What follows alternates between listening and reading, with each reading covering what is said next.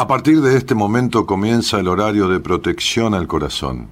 La permanencia frente a la radio depende exclusivamente del cariño que cada uno se tenga. Este programa trabaja con las emociones.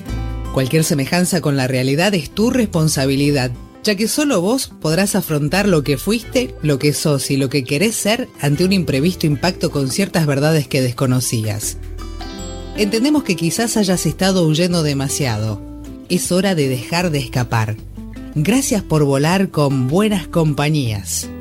Con ustedes, Daniel Martínez. Hola, buenas noches, ¿cómo estás? León Gieco. Mito Mestre, la colina de la vida. Gracias.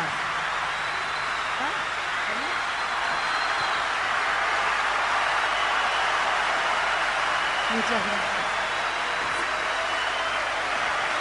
¿Parado o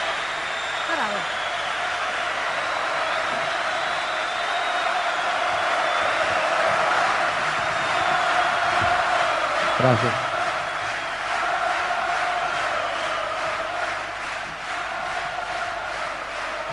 Uh. Muy buenas noches.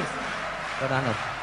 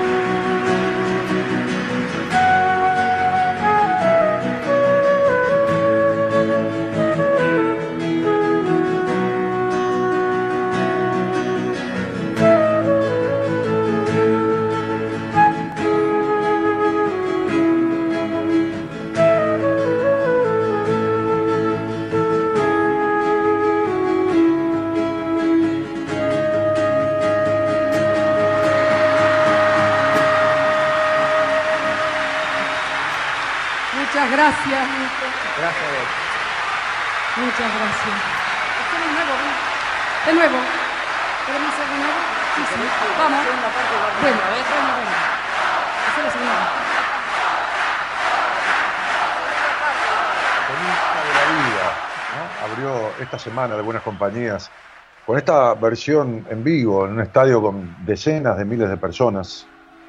No, no, la verdad que no recuerdo. Tampoco averigüé si fue Vélez, si fue River. No, no, no recuerdo. Si fue Cosquín, qué sé yo, no importa. Decenas de miles de personas. La Negra Sosa, Nito Mestre y León Gieco, el autor, de este tema, ¿no?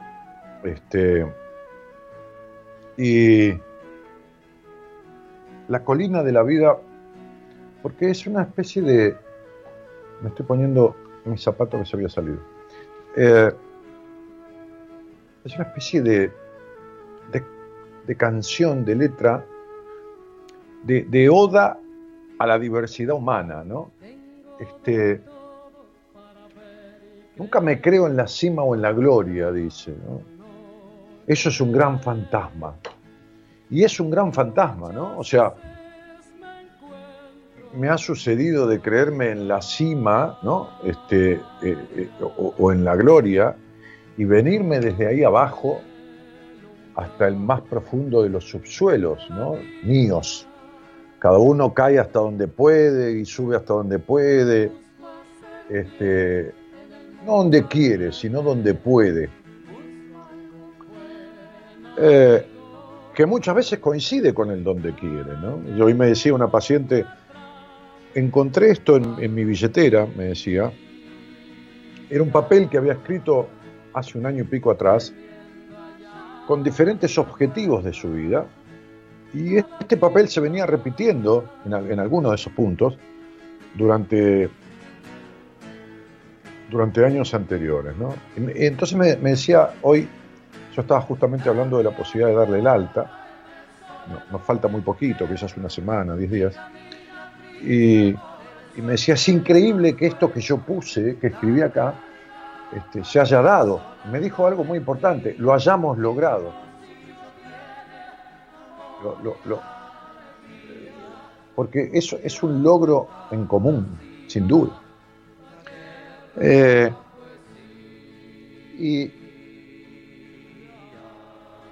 y- y esta canción, ¿no? La colina de la vida, que no es la montaña, es una colina, ¿no? Es, es algo mu- mucho menos alto que una montaña, es una elevación, ¿no?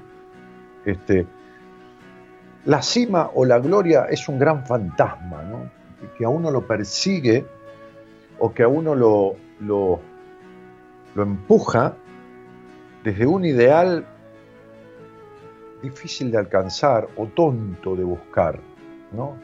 Este, ese, ese, ese ideal de, de, la cima o la gloria creado por generaciones pasadas, dice la canción.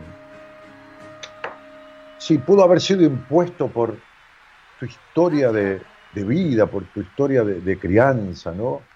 La búsqueda de la perfección, del éxito, este, como, como el éxito como resultado. Eh,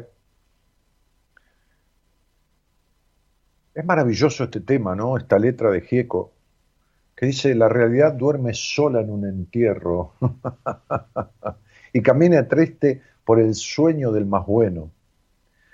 La realidad baila sola en la mentira, ¿no? Baila sola.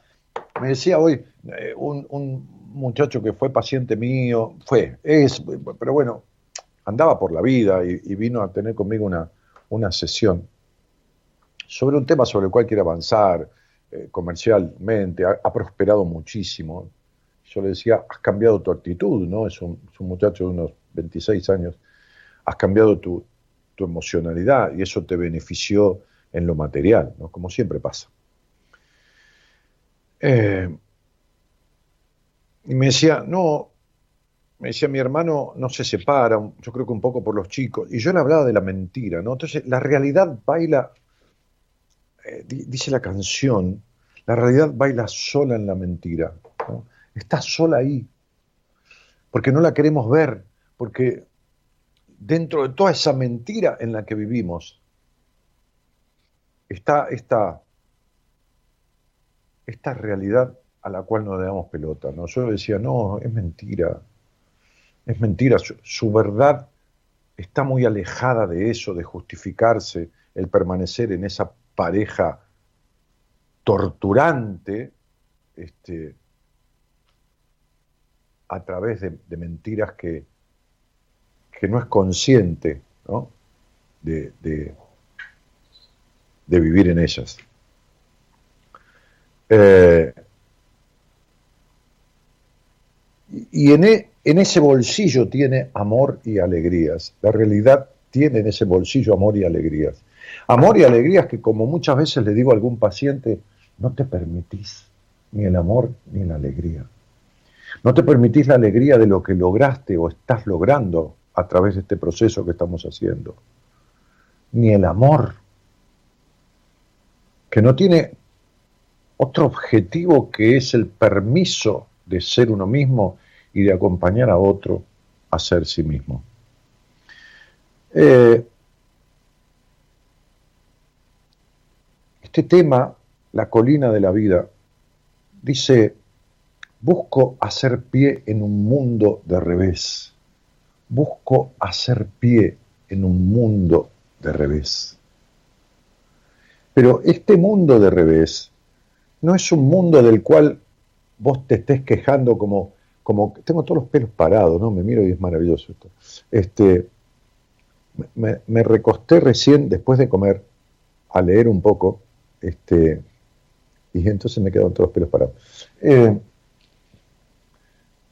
este, este no hacer pie en un mundo del revés, no es el mundo del revés que vos crees que está en contra tuyo, ¿no? No, es esa la historia. Este, no, el mundo está en contra mío, la vida me engañó, eh, Dios me castigó, este, y toda esta, esta, esta cuestión, ¿no? No, no, no, no, no, no, no, pasa por ahí. No. Es, es el mundo del revés que de alguna u otra forma eh, vos te has creado, ¿no? O sea, eh, es, el, es el mundo del revés que vos te, impusiste. Es el mundo del revés en el que vos crees que es tu verdad, pero en realidad no lo es. Entonces, digo, eh, me parece, no sé, que esta cuestión del amor, en todo sentido, el amor por sí mismo, el amor con el otro, es el punto de partida de esta situación. Haber crecido en un ambiente de mal amor, mal, no hay mal amor ni buen amor, de desamor, produce esta repetición de la historia, de la falta de amor con uno mismo. Y si uno no puede perdonar ni perdonarse, si uno no puede ejercitar el perdón, y el perdón no es algo que tenga que ver con una cuestión enunciativa. ¿Cuántas veces yo trabajo con un paciente el tema del perdón y me dicen, yo creí que había perdonado o que me había perdonado y me doy cuenta que no es así, ¿no? Si uno no trabaja el tema del perdón, si uno no... ¿Y, cómo es el tema del perdón? Uno tiene que, que forzarse para hacerlo. No. La mejor manera de transitar el perdonar y el perdonarse es viviendo de manera diferente, pero no haciendo que vivo de manera diferente, sino viviendo, sintiendo, transitando la vida de manera diferente. Lo que yo le llamo transformación, un proceso de transformación, un, proceso que, que yo fui diseñando como sistema psicoterapéutico, el cual estoy, sobre el cual estoy escribiendo y sobre el cual estoy trabajando para titularlo de una manera específica. Eh,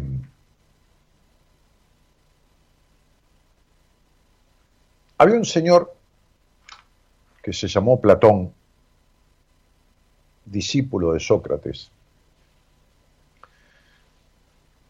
que escribió varios libros. Sócrates no escribía, Platón sí. Brindo con ustedes con este cortado. Eh, y dentro de estos libros, Sócrates escribió un libro que se llamó, se llama El banquete. En griego, simposium, que sería simposio. ¿Viste? Hoy simposio es como un encuentro entre notorios eh, para tratar un tema, este, qué sé yo, ¿viste? y, y en realidad el banquete habla de eso, ¿no? El banquete habla de un encuentro para comer, con, la comida como, como, motivo del encuentro, de cuatro, cuatro personas y, Platón, pero los griegos eran tipos muy ordenados, ¿no? Este, los griegos, ¿qué establecían en este banquete, en este encuentro? establecían un tema a tratar, ¿no? Es como si cuando yo me junto con mis amigos, eh, bueno, ahora no, con este tema de, la pandemia, qué sé yo, eh, como si nos juntáramos los jueves, como nos juntábamos, Vamos a decir, bueno, este jueves que viene vamos a hablar de tal cosa. Que a veces ha sucedido, ¿no? A veces dijo, a veces ha salido algún tema por, por una cuestión de notoriedad a nivel nacional o qué sé yo. Y hemos dicho, che, este jueves vamos a hablar sobre tal tema. Pero después dura media hora, 40 minutos. Pero, ¿qué, hacían en aquel momento, ¿no? Platón y, sus, y su banquete. Establecían el tema y un orden para hablar. O sea, establecían el orden de prelación. ¿Quién hablaba primero? ¿Quién segundo? ¿Por qué? ¿Con qué objetivo? Con el objetivo de escucharse. Cuando yo me junto con mis amigos, opina uno y el otro se, se mete, se superpone. Bueno, una charla de amigos. En este banquete, en este libro de Platón, el banquete, se habla sobre el amor. Y en uno de sus pasajes, había, claro, estaban estos tipos de, la época de Platón, este, este, los nombres, Fredo, este, eh, había otro, eh, Pausénidas, eh, también un tal, Pausénidas no era, Bueno, algo así el nombre, ¿no? Fredo, Platón, por supuesto, otro Aristófanes. Bueno, y cada uno en su momento fue diciendo este, lo suyo. Cuando le tocó, fíjense qué interesante, ¿no? Cuando le tocó a Aristófanes hablar sobre el amor, en ese pasaje del libro, como un poco tratando de explicarlo o de explicar los conflictos de los seres humanos. Estamos hablando 380 años antes de Cristo. Atiéndanme, o sea, estamos hablando de tipos que pensaban sobre esto hace 2400 años. A, veces el ser humano, viste, el ser humano, cualquiera de ustedes, yo, todos nosotros, no, no toma magnitud. Porque después de 2400 años, es decir, de aproximadamente, qué sé yo, 60 o 40 o 50 generaciones, o sea, se murió el anterior tuyo, el anterior, el o sea, tus padres, tus abuelos, tus bisabuelos, tus tatarabuelos, tus recontra tatarabuelos, tus recontra, recontra, recontra, recontra, recontra, y llegamos 60 vidas antes, ¿entendés? O 50 vidas antes. ¿Por qué? Porque en otra época se moría mucho antes, ¿no? Entonces, promedio, ponele, 2400 años. Estos tipos estaban filosofando sobre el amor. Y vos vas a ver que esto es como si me hubiera juntado, en mi caso, con, qué sé yo, con terapeuta de mi equipo, ponele, ¿no? Por decir algo. O con algún, algún conocido, algún tipo fue profesor mío en filosofía, terapeuta, este, a hablar sobre el amor. Es como si hubiéramos hablado hoy. Muy loco. Entonces cuando le toca el turno a Aristófanes, que no sé cuál fue el turno de él, si fue segundo, tercero, no importa, el tipo habla explicando, o sea, simbolizando con algo que se denomina después el mito de la androginia el mito de la androginia, del andrógino. ¿Qué es andrógino, no? Eh, lo mismo que decir es mafrodita. Un ser que en sí mismo es las dos cosas, ¿no? Es, hombre o mujer, sin nada definido. No, no, no, no, no hablemos como ahora de la autopercepción, no, no tiene nada que ver. Un ser que puede gestar sobre sí mismo, eh, que, puede gestar vida eh, en sí mismo, ¿no? El hermafrodita, lo hermafrodita es eso, ¿no? Seres por ahí unicelulares que pueden reproducirse por sí mismos sin necesidad de la, otra parte. Bueno. Entonces, en esta, en esta historia, que, se termina llamando el mito del andrógino, Aristófanes cuenta esta historia que tiene que ver con la mitología griega, con los dioses del Olimpo. Y dicen que en el comienzo del mundo, en el comienzo de la, la Tierra, del mundo, del universo. Los dioses crearon seres que primero eran eternos y que después eran andrógenos, eran un ser en sí mismo, es decir, es como si fueran el duplicado, es decir, vos y alguien igual que vos, que es tu otra parte de vos, ni femenina ni masculina, es como vos siendo dos en uno. ¿Se entiende? Por eso, si vos buscas en el diccionario, andrógino y hemafrodita, vendría a ser lo mismo. Se, puede tomar como lo mismo. Entonces, cuenta esta historia. No tenían calidad de dioses, sino que en realidad este, eran como, como, un, como un escalón superior. Como cuando la historia de Dios y Adán y Eva. ¿Entendés? El primer hombre y la primera mujer, que eran eternos, pero no tenían que pecar, porque fíjate, ¿no? Cómo se junta toda esta historia. Después viene, fíjate cómo arman el, cristianismo, después y todo más, pero había historias anteriores de la mitología griega que se le asemejaban. que eran culturas monoteístas, es decir, muchos dioses, ¿no? Que Apolo, que este, que el otro, ¿no? Este, que, que, que Afrodita, que Venus, que. Pero después eh, se termina ese, ese, ese, pluriteísmo, diríamos, y empieza el monoteísmo, ¿no? un solo Dios. Entonces, sucede que estos seres, como semiterrenales, digamos, casi semidioses, pero no dioses,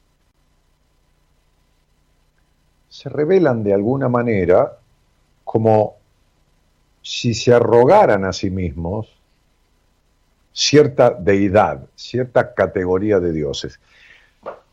Cuenta Aristófanes en, esta, en, este en esta parte del banquete, cuando, cuando transitaban esta manera de describir las situaciones conflictivas de los seres de hace 2300 años sobre el amor, fíjate si no es actual, que los dioses se enojaron y los partieron, es decir, esta unicidad que tenían, como tener ambos sexos en sí mismo, los arrojaron de este estado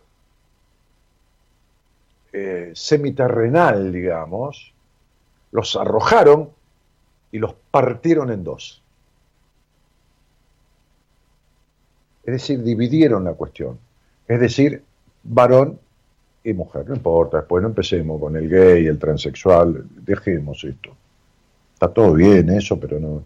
Entiendan eh, lo que quiero explicar. Entonces, decía Aristófanes que desde ahí en adelante el hombre, como especie, es decir, varón o mujer, anda por el mundo buscando la otra mitad.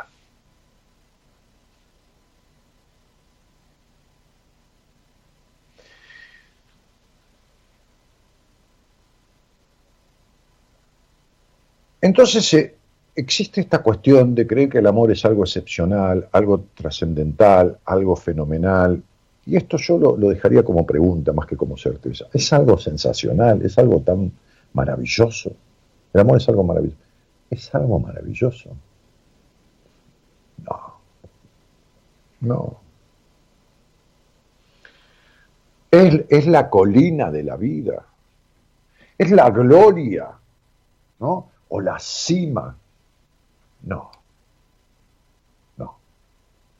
No.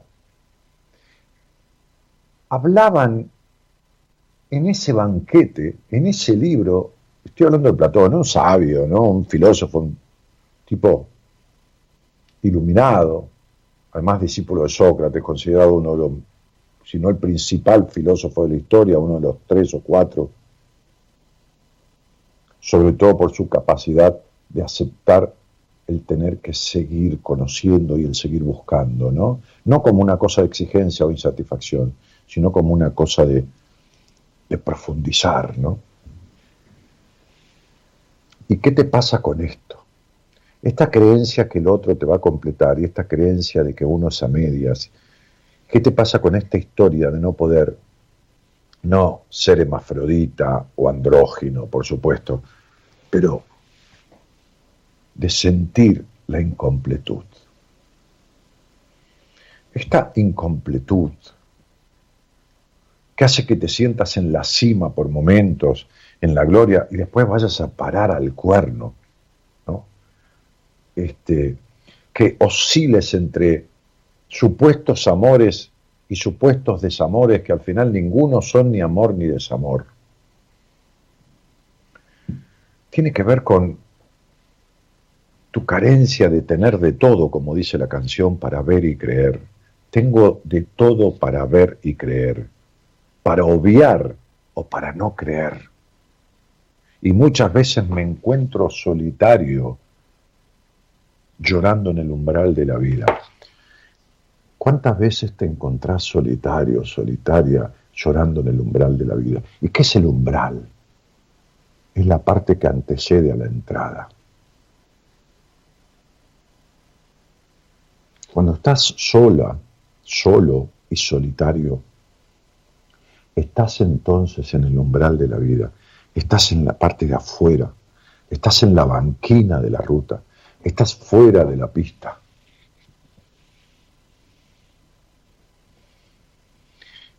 Muchas veces me encuentro solo ¿no? O sea, me encuentro, muchas veces me encuentro solitario. Tengo mucho para ver y creer, dice esta estrofa.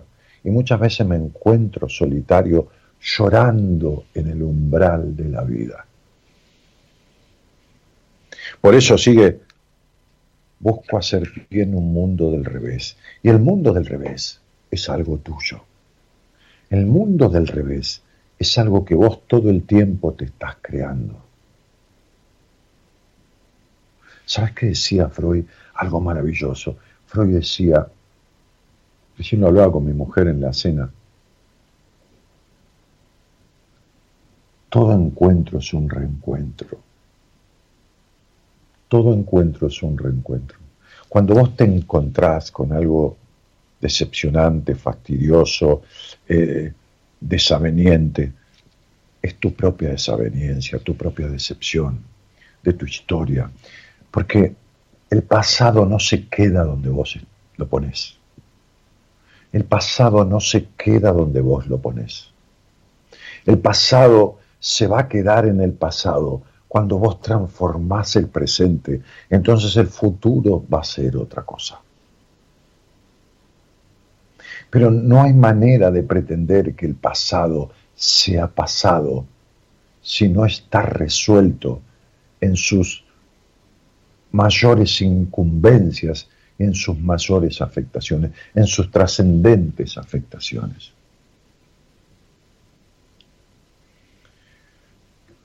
En ese pasado todo niño se cree único, se cree uno solo, se cree importante, se siente así cuando llega al mundo. Pero después es afectado y dividido en pedazos. Y sus pedazos puestos a rodear, a, rodar, perdón, a rodar por la vida. Y tu tarea es encontrar no a la otra mitad que te faltó, o a la mitad que te falta para completarte, porque siempre algo te faltó de esa historia, sino a las partes que quedaron en el pasado, por lo que fuera, que fue disruptivo de tu esencia, de lo esencial, que fue disruptivo de tu, de tu, de, de tu ser pleno al nacer. Pensá en la sonrisa de un niño cuando recién apronta a la vida, cuando expresa sensaciones, ni siquiera sentimientos que todavía no están claros en él, sino sensaciones.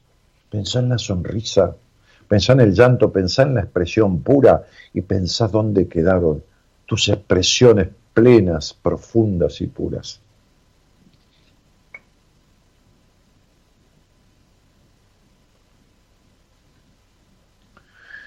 Y los dioses se enojaron y arrojaron a la tierra, al hombre, como especie, partido en dos. Y desde ahí emprendió el hombre, varón, mujer, una búsqueda infructuosa de su otra mitad, olvidándose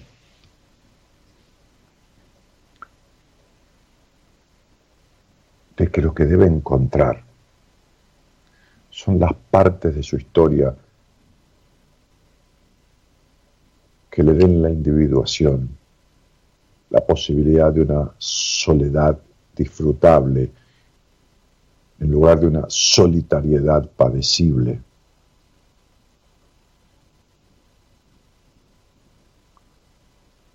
El banquete de Platón es un gran libro. Y la vida es un banquete servido en donde las partes tuyas deben organizar un simposio para sentarse a la mesa de este banquete y poder ponerse de acuerdo entre estas partes tuyas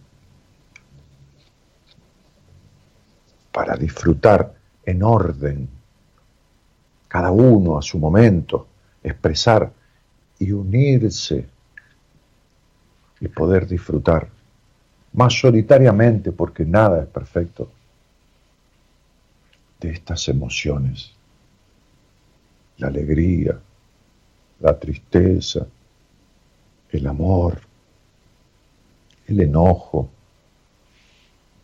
a pleno, a pleno. Porque cuando no se disfrutan a pleno, o cuando no se vivencian a pleno, porque no vas a disfrutar de la tristeza,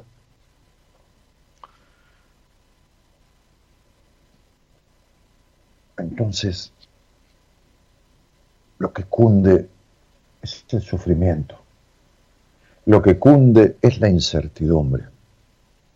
Para poder encontrarse, para que suceda esto, hoy le decía a una paciente, a esta que me decía que encontró una lista en su billetera de cosas que se programaba hace tiempo y que, y que, y que ahora está transitando. Me dice que logramos juntos, me dijo, ¿no? Buenísimo eso, ¿no?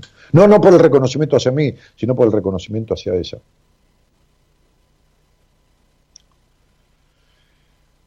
Eh, hoy le decía, por eso en mi libro Mujer Plena hay una parte que digo, me agrada mucho acompañar a parir almas. Por eso que trabajo lo esencial, no lo esencial como decir lo mínimo, no lo esencial, la esencia del individuo, que es lo que encuentro en una entrevista. Y, y encuentro cómo vino a este mundo con qué capacidad y con qué objetivos y qué lo corrió de ese objetivo. Y entonces cuando puedo acompañarlo por mí mismo o, a través de otro, a ese encuentro,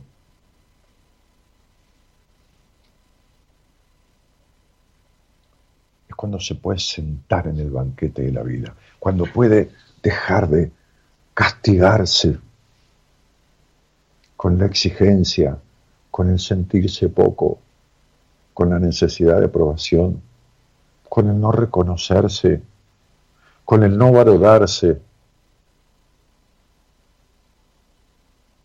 cuando puede transformar esa energía gastada malamente, perjudicialmente en esas emociones negativas que es la única manera de perdonar a los que lo implicaron y de perdonarse por haberse hecho lo mismo. Hay un tema que recién se me ocurría y se lo pasé a Javier, de una unión que me extrañó al conocerla, no por nada, no, es un prejuicio, pero Lito Vitale, uno de los músicos más grosos, ¿no? es decir, como capacidad musical, oído musical, tecladista maravilloso de, Argentina, y, bueno, hablemos de más allá de, Argentina, se juntó con una cantante de, cumbia, que tampoco es un prejuicio, pero que también cantó otras cosas, como por ejemplo este tema, de una versión que Pedro Aznar, en su momento, miembro de Cerú Girán, en su momento, que Pedro Aznar es una versión que hizo sobre un tema de Elton John, que me gustó la versión que Lito Vitale y sus músicos, por eso se la pasé a Javier ahora antes de empezar el programa, Lito Vitale y sus músicos hicieron con Karina, Karina la princesita, que fundamentalmente nació hizo su fama con el tema de la cumbia. Hay una introducción ahí en la canción, en donde Lito cuenta esto, Lito Vitale. Y tiene que ver con esto que te estoy hablando del perdón.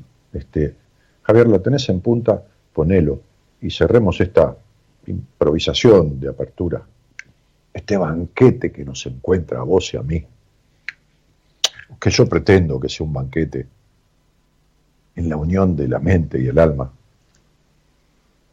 para darle alimento a esa parte de uno, ¿no? Que también necesita alimentarse.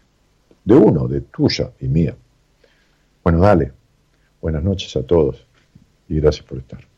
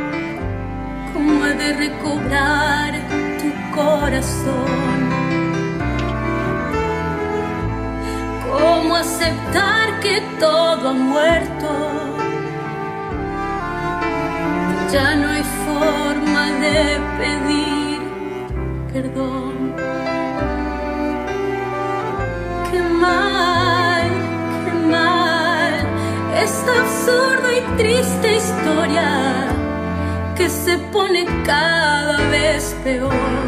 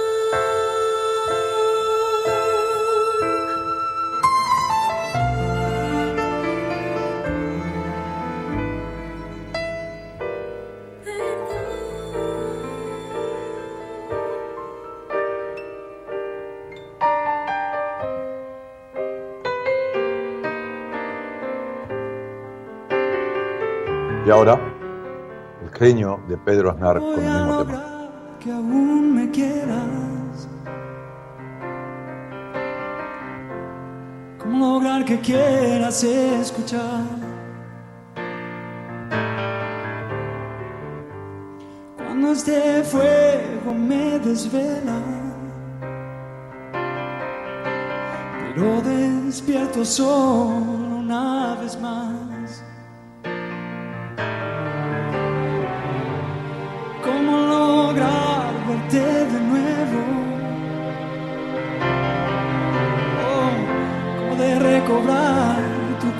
corazón. Como aceptar que todo ha muerto. Ya no hay forma de pedir perdón.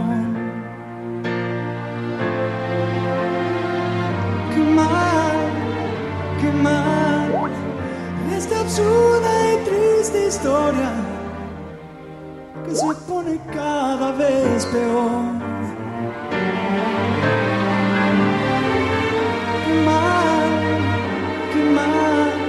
No, no es un tema triste, Romina. Es tu tristeza, tu tristeza que se pierde en esto que yo decía recién, ¿no? de las diferentes afectaciones como la poca valoración, como la desconfianza, como la necesidad de aprobación. Y de eso vos tenés todo. Nunca hablé con vos. Si hablé, no lo recuerdo, ¿te imaginás? pero de eso vos tenés todo.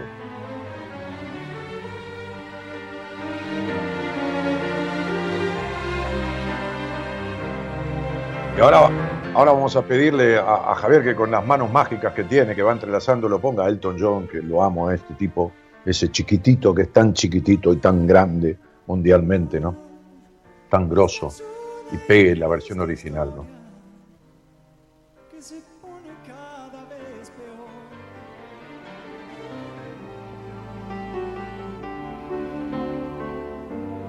What am I gonna do to make you love me? What am I gonna do to make you care? What do I do when lightning strikes me?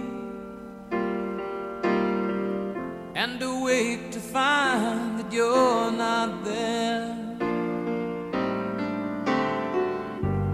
What do I do to make you want me? What have I gotta do to be heard? Y Estela, Estela Díaz dice, bueno, hoy pusiste de Gieco y Aznar los temas que más quiero, no sabía lo de la princesita Karina, excelente. Gracias Daniel, buenas noches y gracias por estar. Qué buena apertura, dice por ahí este, Richard, eh, tu, tu fight, no sé el, el- el apellido. Qué hermoso tema, Dani, llega al corazón. Esta es la versión que más me gusta por Pedro, dicen por ahí Gabri. Eh, Karina Frías dice, buenas noches Dani, la verdad hoy sentí que estábamos solos en esta charla, gracias. Bueno, este, Cari, ojalá te encuentres, ¿no? Este, genial, dice Roxana Stephanie, excelente la versión de Pedro. Eh, eh, dos versiones preciosas y, y vamos con la de Elton John hasta que termine, dale.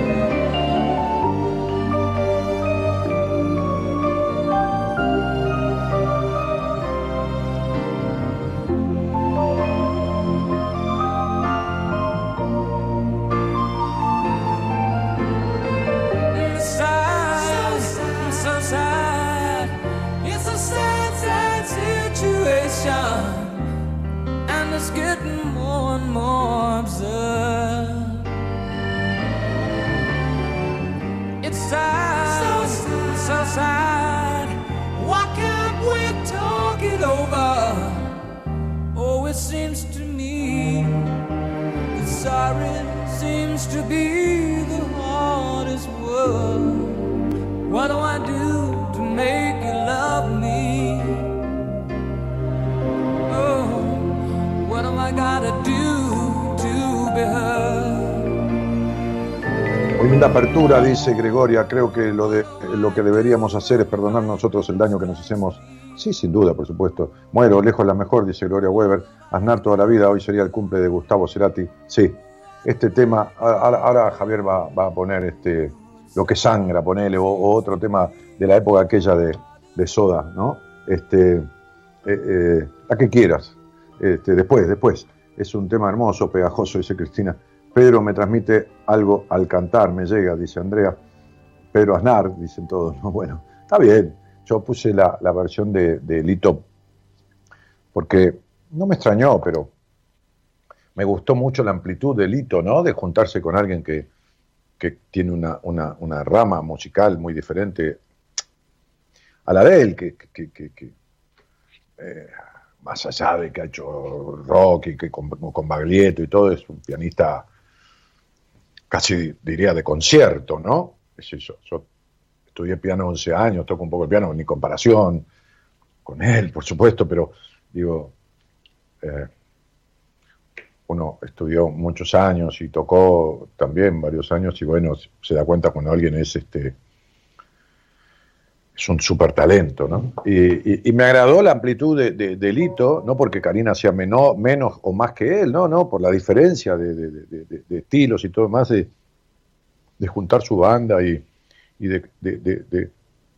de gustarle mucho la versión con esa, ¿no? Me pareció bárbaro. Eh, Por favor, a Elton, dice Mariana Miño, ya lo pusimos, ya está. Qué lujito, dice aquí Carla. Vas apostando más y más con los temas, dice, ¿no? Amo ese tema. Dani, querido, saludos desde Madrid. Ya pedí una entrevista pronto, hablamos, abrazo grande, dice Nano Mastronardi. Bueno, Nano, dale, nos vamos a ver en una entrevista, cómo no. Qué temazo, dice Gabriel Bartel, un conductor de radio de- del sur del país. Este, un genio de los 80, sí, Elton John, olvídate. Un animal, un animal musical, ¿no? Este, como, como tantos otros hubo en los 80, ¿no? Es una cosa impresionante. No, no por defender una época que uno estuvo más pegado, digamos, a la música que, que ahora, ¿no? Pero fíjense cómo eh, hay bandas de rock como Ataque, Ataque 77, que bueno, tampoco es co- contemporánea, ¿no? Es decir, bueno, sí, pero, pero de varios años atrás, este, no, no- es, no es indios, qué sé yo, ¿no? Este, que es otra banda, este, que es muy anterior, eh, que, han, versionado temas como, como este de, de La Colina, ¿no? Como este que, que- abrió el programa hoy. O sea, Ataque hizo La Colina de la Vida, tiene una versión de La Colina de la Vida, ¿no? Un tema, Le- León, en el buen sentido de la palabra, es para abajo, ¿no? No es... Y- y en realidad, este, Ataque ha hecho versiones de, hasta creo que, sí, mal no recuerdo, de Leonardo Fabio y de, bueno, pibes jóvenes que en su momento han tomado temas clásicos, tradicionales, baladas, diríamos, románticas, tristes, trágicas, qué sé yo, y han hecho versiones muy rockeras de esas baladas. Este, las pelotas, bueno, ni hablar. Este, pero, pero, eh, no, ¿qué, me, decís, este, Javier? ¿Me estoy equivocando? Las pelotas hizo una versión de este tema de, La colina de la vida. Ataque no, ataque sí, me parece. A ver, decime. Decime porque. Ah, las pelotas también, pero ataque no lo hizo. A ver, a ver, lo, lo googleás, este, Javier. No- no es por querer tener razón, sino para corregirme. Así me corrijo. Este. Fí- Fíjate si, si, si estoy equivocado y de paso aprendo. A mi corazón directo, cada palabra que dijiste y cada palabra de esta hermosa canción, dice Mariana Paula Mi- Miguele Alfonso. Eh, Liliana Antonelli que pone aplausos. Buenas noches, Dani, qué buen tema. Saludos desde, desde Bolívar. Ah, las pelotas lo hizo con León Gieco. Bueno, sí, esas fusiones que, me, encantan tanto, ¿no? Que, yo admiré mucho y lo sigo admirando a Paul McCartney, ¿no? Me parece otro genio de la música. Más allá de que yo crecí con los Beatles, también estaban los Rollins. Este, fíjense que el tema que la- lanzó a los Rollins a la, a la, a la gran. Bueno, que ya lo hubieran logrado igual, no importa.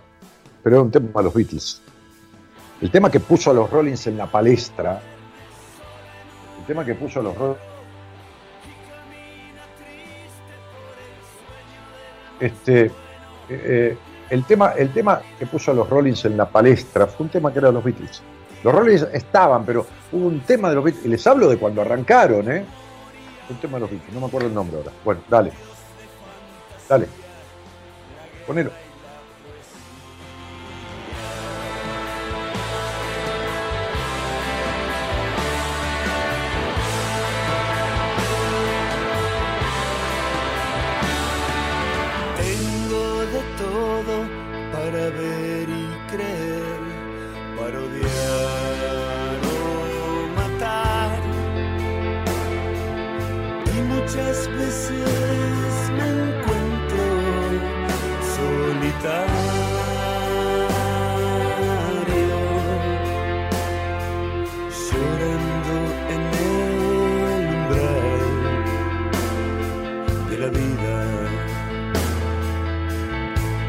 De las pelotas. Ahora, sacame de la duda, Javier, si no lo hizo Ataque 77 también con una cosa rockerísima.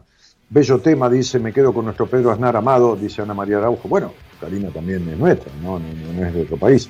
Es la primera vez que escucho el programa, dice Dina Label, Labelie, que no tiene foto, ¿no? Que no estás en la vida, Dina, ¿no? ¿Estás afuera de ella?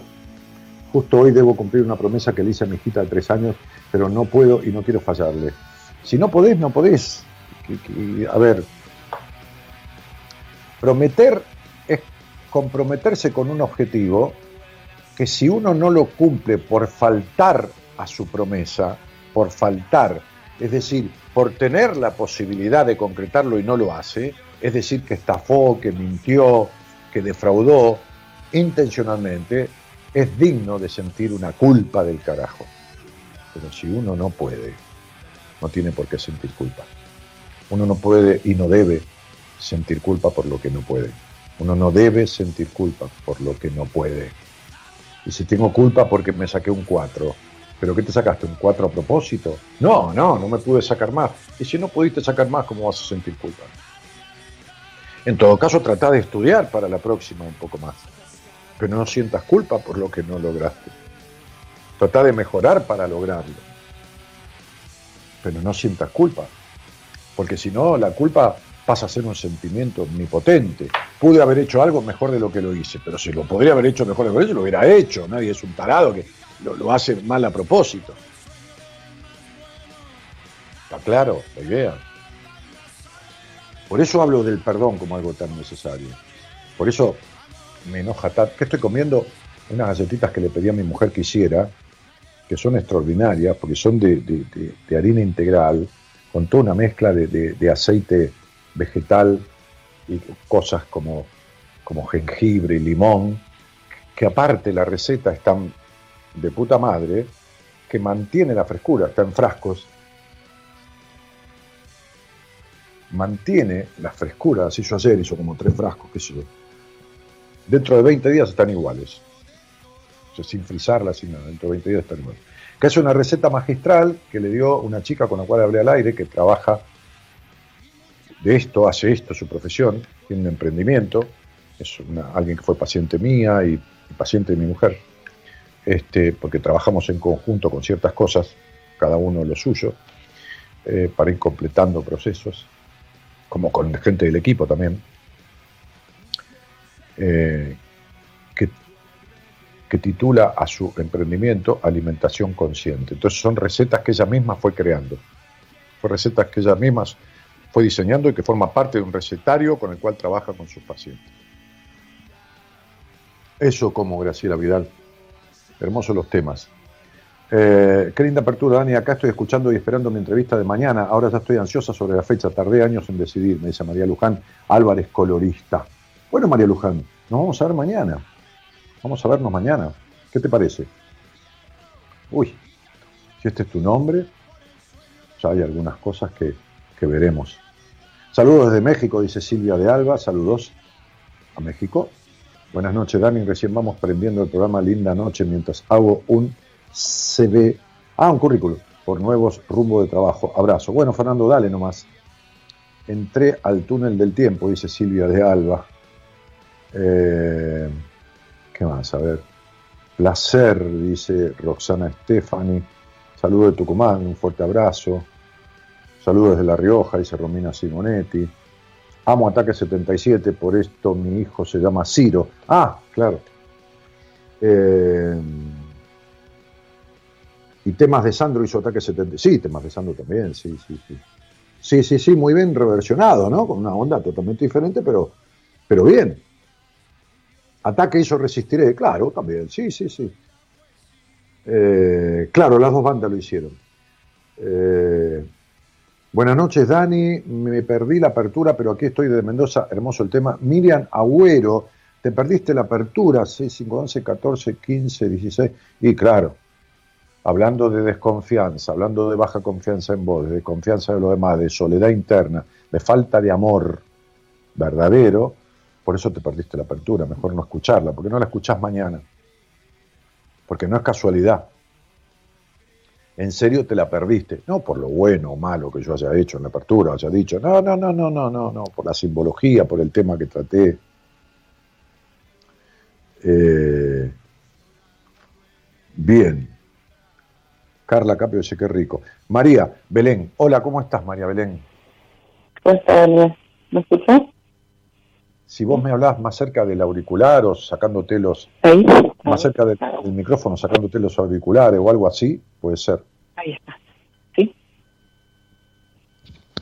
Hola. ¿Ahora? No, Ahora sí escucho. no, no, no, sale muy baja tu voz, sale en volumen 2. Ahí está, sí, manos libres. Se conecta directamente al celular. Se escucha Está como bien, no. Miguelito, si no te, no te estoy culpando, pero Javi no sale, ¿no? O, o estoy equivocado yo. A ver, espera. ¿Sale bien, Javi? A ver, espera a ver qué me dice el operador. Si, si sale bien al aire, yo trato de escucharte y, y- y lo más que pueda. No tengo auriculares porque acá sale con buen nivel. Bueno, listo. Ah, eh, vamos con eso. María Belén, Bien. ¿de dónde sos? Sí. De Catamarca Capital. De Catamarca, capital. Sí, sí. Bien. ¿Y, y con quién vivís? Eh, mi esposo y dos hijos. Ajá. Mm, ¿Y qué edad, Mi y hijo de tiene 11 años. Y un bebé de ¿Eh? un año. ¿Cuánto tiene el más grande, el mayor? 11 años. Eh, y, y ese niño es de este matrimonio? Sí, sí, sí. Ok. ¿Y, y qué fue este eh, después de tanto tiempo? ¿Se te ocurrió? ¿Se les ocurrió a los dos? ¿O, o fue, Sí, en el mejor sentido de la palabra, una fue planeado. casualidad? No, no, no fue casualidad, fue planeado. ¿Eh? Fue planeado el bebé. Tenés mala señal ahí, ¿no? más chiquito. ¿No es que se, se escucha, se superpone, no escucha? Fíjate. Yo te Ya se le escucho cortó. bien, Dani. No, no, no, tenés mala señal o estás en un lugar de la casa que se entrecorta, cielo. A ver, ahora. No sale bien esto, ¿no? Tengo mal ¿Ahí me audio desde allá. Javier. No, no, yo estoy a todo volumen con la computadora y... Hola, Sí, a ver. ¿Escuchás el programa desde cuándo, Belén? desde el 2008. Ok. ahora te Julio de 2008. Eh, y- y más allá de estas cuestiones que comparten o no, no sé, con tu marido en cuanto a la casa, los niños, etcétera, Sí. ¿hay alguna actividad en tu vida fuera de la casa? Si yo hago alguna actividad fuera de mi casa, Sí. sí, eh, soy comerciante y eh, tengo un título de técnica en recursos humanos, pero en mi provincia no tenemos muchas empresas privadas. Por lo tanto, es muy costoso conseguir trabajo dentro de esa rama. En, en tu provincia no tenemos qué empresas privadas. Empresas privadas, no hay muchas empresas privadas, sí. No hay muchas, pero hay algunas. Las mineras, por ejemplo, que son un choreo y que han firmado un robo Sí. al país, la provincia y la nación, un robo al país. Las mineras, que están haciendo mierda todo y se llevan el 97% de todo lo que sacan, Sí, este, son, son, son privadas. Sí, sí, sí, pero... eh, El después farallón negro creo que está en Catamarca, ¿no? ¿Cómo? El farallón negro creo que está en Catamarca, ¿no? Es una de, de los... Eh, De sí, si no me equivoco, sí, lo que tenemos Sí. en Andalgalá. Sí, son- es uno de los, de los yacimientos mineros auríferos más importantes Sí. que en su momento lo tuvieron cerrado entre Inglaterra, Estados Unidos, me parece, y no sé qué otra nación más con capitales de ellos. Una cosa espectacular. La, manera en que esta gente que nosotros elegimos y que son tan vendepatria como nosotros, porque la gente que nos ha gobernado lo ha hecho con nuestro permiso, ¿no? Es como cuando alguien te trata para la mierda en la vida, ¿entendés? Lo hace con tu permiso. Si vos no le das el permiso, no te puede tratar para la mierda. Este, es maravillosa desde, desde los primeros default que el país vivió en el año 1890 y pico, que eso tuvimos el primer default, después vivimos siete, ocho más. Este, este, es maravillosa la manera en que han eh, dilapidado, embargado, vendido, eh, la poca lealtad que tiene el país como país. Y, y- y justamente yo veo la poca lealtad que tienen las personas como personas. Entonces, personas desleales consigo mismo construyen un país desleal consigo mismo. Y eligen gobernantes que van a ser desleales con estos electores, por supuesto. Sin darse cuenta. Por eso, a ver, esta frase que yo decía en la apertura de Freud, ¿no? Como tantas que dijo el viejo ese maravillosamente, ¿no? Como tantos otros, pero bueno, hoy, hoy lo cité a Freud. Todo encuentro es un reencuentro. Entonces, el encuentro con la boleta electoral y con la gente que nos gobierna, ahora y antes y antes de antes, es un reencuentro con aspectos de uno que vienen desde atrás. Por eso elige uno lo que elige.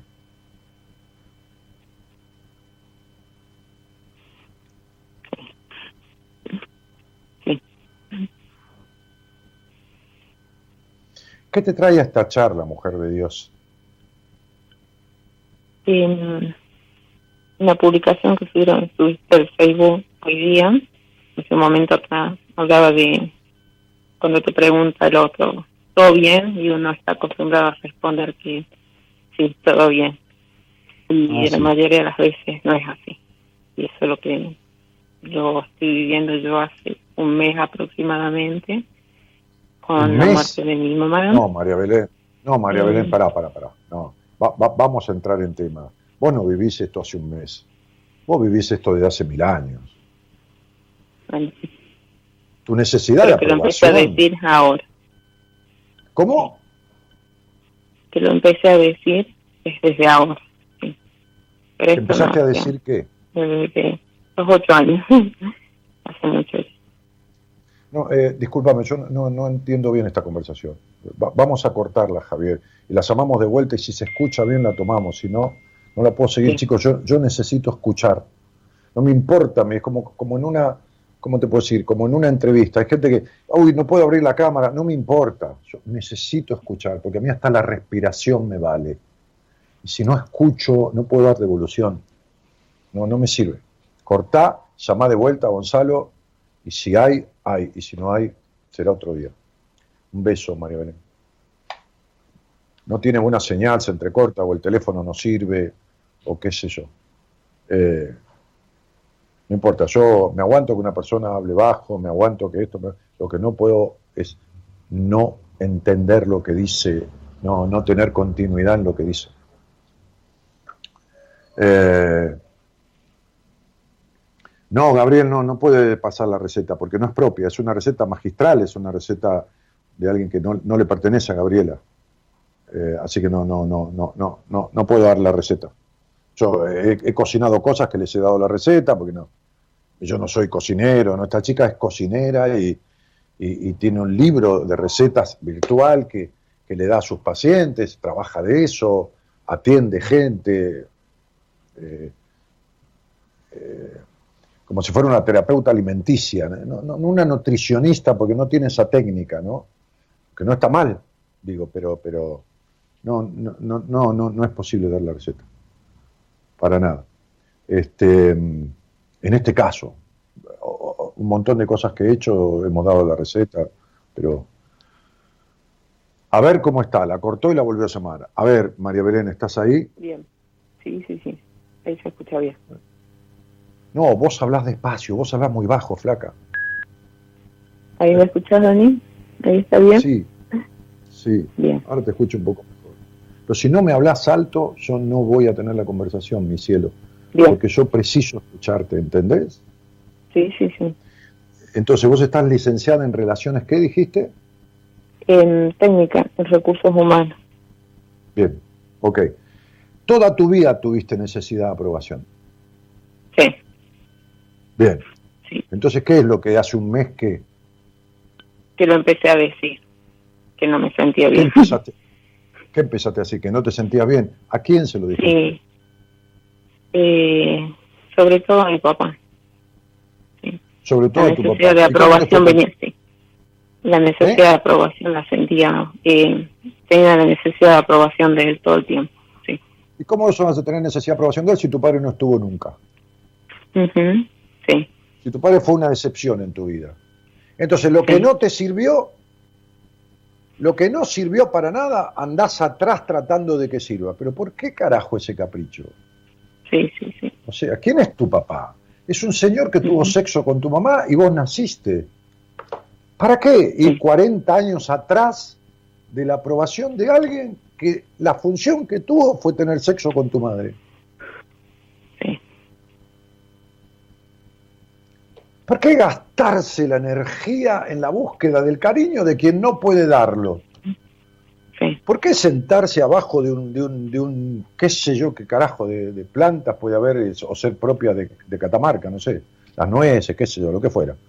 A- a- abajo de un nogal a, a- a esperar que salgan, este, este, qué sé yo, sandías. No sé, ¿entendés lo que te digo? Esto es lo Sí. que hacemos.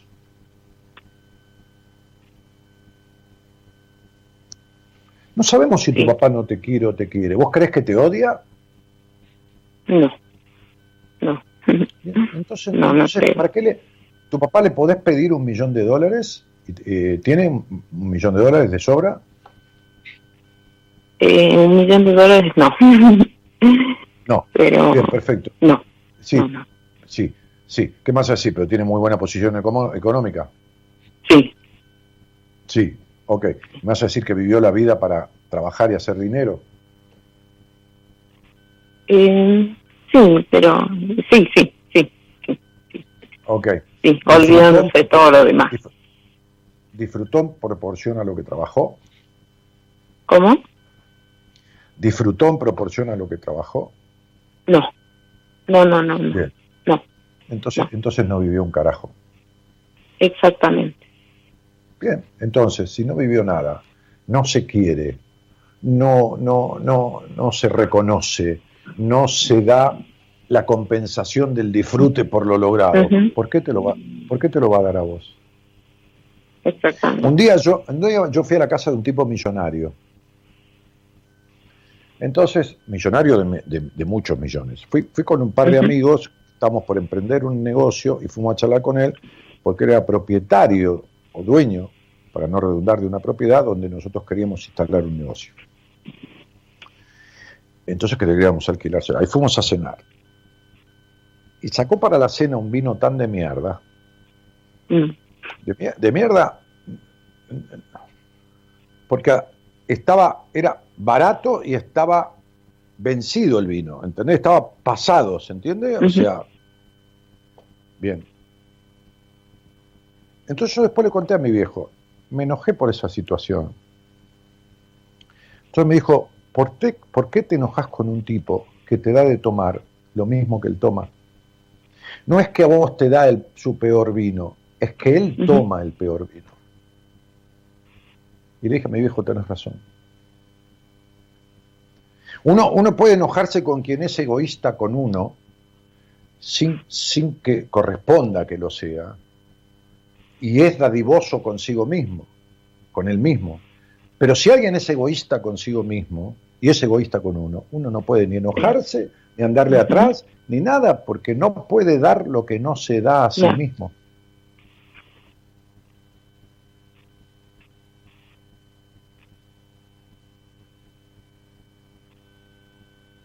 es así.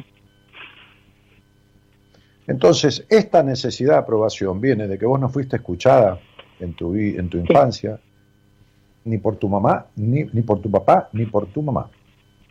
Sí. Bien, por lo tanto, tenés tanta baja confianza en vos, que no importa cómo sea tu matrimonio, ni, ni nada de eso. Todos estos sueños se te rompen porque nunca hay la sensación de estar, no permanentemente, pero de sentirse bien y pleno, sino que Sí. lográs lo que querés y tampoco te sirve.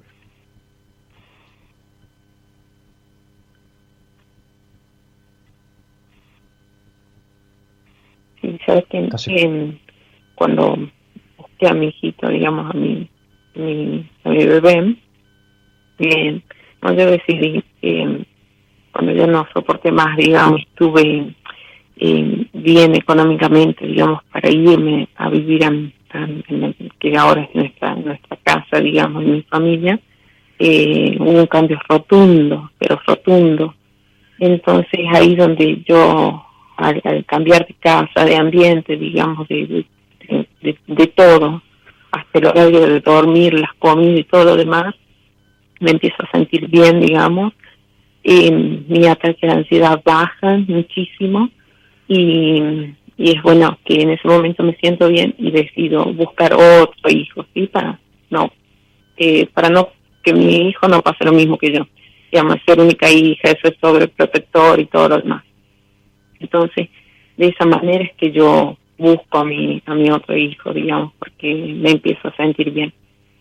Y, y hace un mes pero a mi mamá, digamos, cuando estaba ahí tocando la felicidad, vuelvo todo a comenzar, vuelven los ataques de pánico, vuelven la ansiedad y todo. Porque no están solucionados los problemas de base porque querés arreglar un tumor cambiando de casa y teniendo un hijo. ¿Entendés? El afuera no soluciona el adentro. Cuando Marilyn Monroe decía, depresión por depresión, prefiero estar depresiva en una limusina tomando champagne y comiendo caviar arriba de la limusina y no en un rancho cagada de calor. Sí, tenía razón. En el sentido de lo que la rodeaba, pero no le solucionó los problemas internos que tenía por los cuales se suicidó. La depresión por los cuales llegó al suicidio no se lo solucionó, ni la limusina. Es evidente que si vos tenés la, plata y estás sufriendo una enfermedad, es mejor estar, qué sé yo, no sé, por decir algo, ¿eh? en, la, en, una clínica que tiene hotelería de cinco estrellas, porque un, instituto de salud se llama hotelería, la, parte esa, que, que, que, bueno, a ver, yo, yo viví en La Matanza, yo conozco el sistema de salud, bah, si se le puede llamar sistema de salud a esa mierda. Este, hospitales que se han hecho en lugares donde se inundaba, bueno, este, yo trabajé en el área de salud pública, este, dos años y medio, tres años. Eh, las postas sanitarias. Entonces, a ver, prefiero estar eh, eh, en un hospital con hotelería cinco estrellas que en una unidad sanitaria de, de, las de las de octava categoría o de mala atención, no por los profesionales, sino por la infraestructura, estoy diciendo, hotelera, ¿no? este, de, del municipio de La Matanza o de tantos otros municipios, eh, o, de provincias, o de, un montón de lugares, porque la corrupción y todo lo que se han choreado y endeudado a este país mata, porque arruina la salud, la educación y toda la plata que tendría que ser invertida en eso. Entonces, digo, eh, ahora, si no arreglo el problema de salud, más allá que esté en una clínica cinco estrellas de hotelería o en una unidad sanitaria este, horrible este, de, algún lugar de, nuestro país, igual me muero. Entonces vos, que, que, que, que, está bien, que la casa, que esto, que lo otro, que el niño... A esos chicos los crió y los sigue criando una madre melancólica, dependiente emocional, que no arregló nada de su pasado, que idealiza situaciones que después no se concretan, porque arma, arma un castillo, por supuesto que lo arma, pero es de arena. Y la primera ola que viene se lo tira a la mierda. Entonces es como que la vida te está diciendo, no entendés que por acá no es. No entendés que no se trata de cambiar el auto, sino de lo que se trata es de aprender a manejar. Bien. Entonces vos fijate lo que estudiaste, que no es una crítica, me parece muy bien. Recursos humanos. Es lo que no tenés. Sí. es como me dice, hola, ¿qué tal? Si soy investigadora química, ¿no? Yo he atendido mucha gente con ICET, investigadores químicos, este, investigador en bioquímica, bueno, en un montón de cosas. Este, eh, este, este, científicos. Tengo ahora, creo, alguien eh, sí, una bióloga. Sí, tengo una bióloga. Entonces le digo, estudiaste la vida, el origen de la vida, esto y lo otro, pero no la estás viviendo. o estudiaste y tenés un postdoctorado, ¿no? Le decía a una chica que le di el alta en, en química, y tenés un cuerno de química con nadie, ni con vos, ni con la vida, ni con los tipos, ni con nadie. Entonces, es lo que te falta, recursos humanos. Sí. Sí.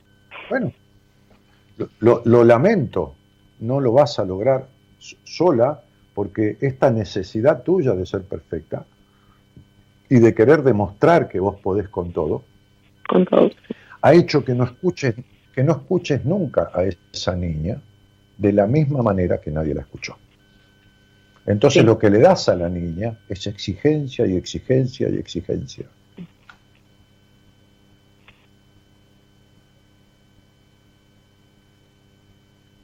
Tienes mucha razón.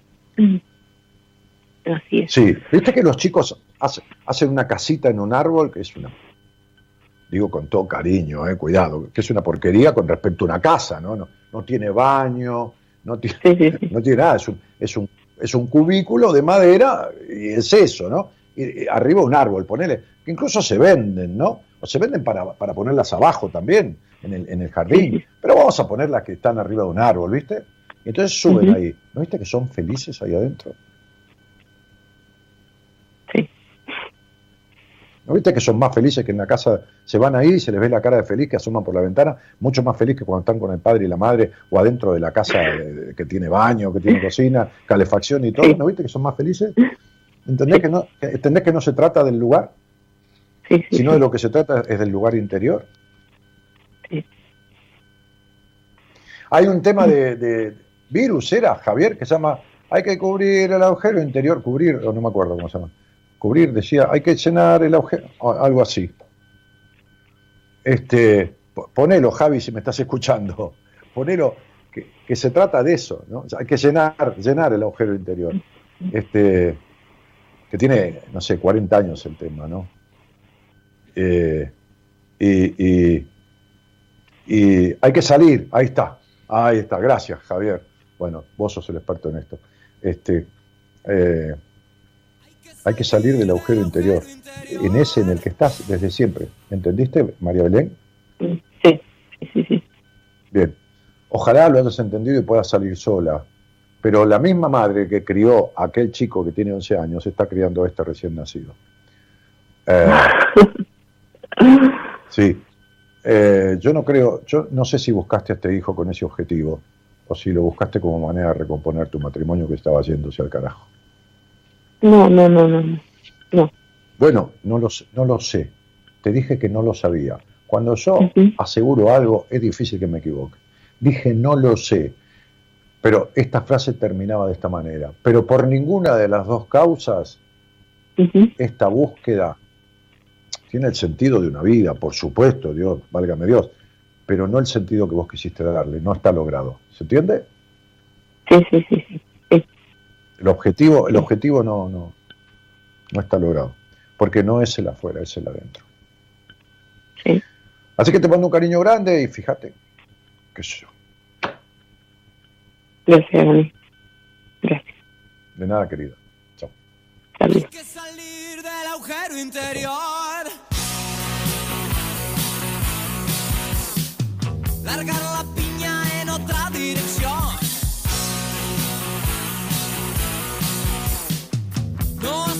Hace falta ser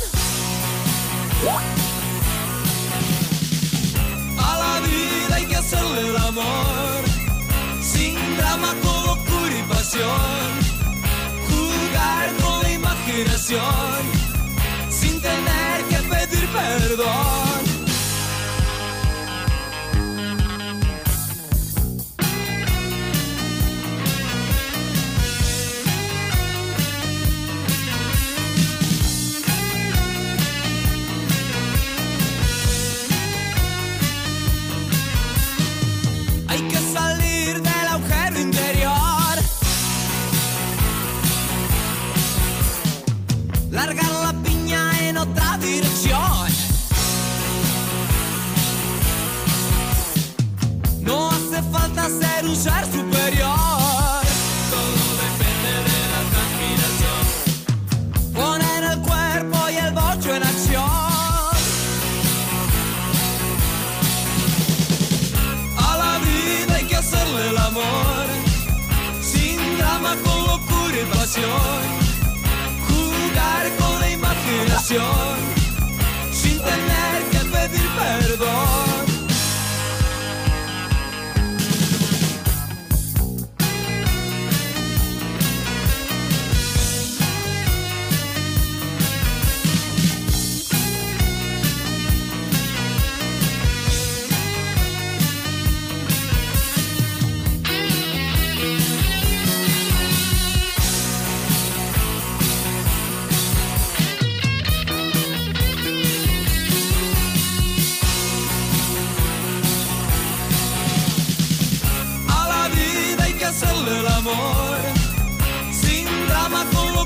pasión, jugar con la imaginación.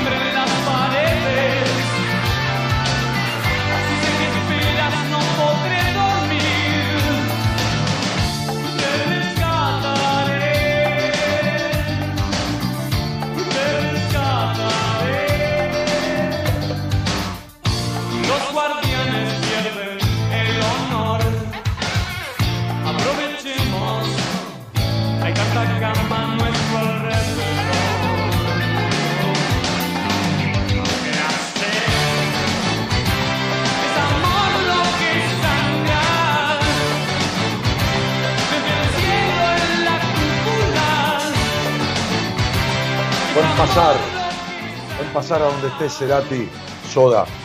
Gracias totales, como decía él.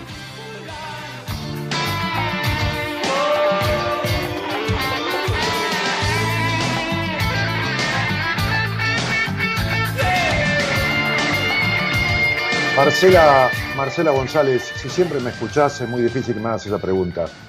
No, no, no dudo de vos, pero no me queda claro que me escuches siempre. Ni siempre ni, ni reiteradamente.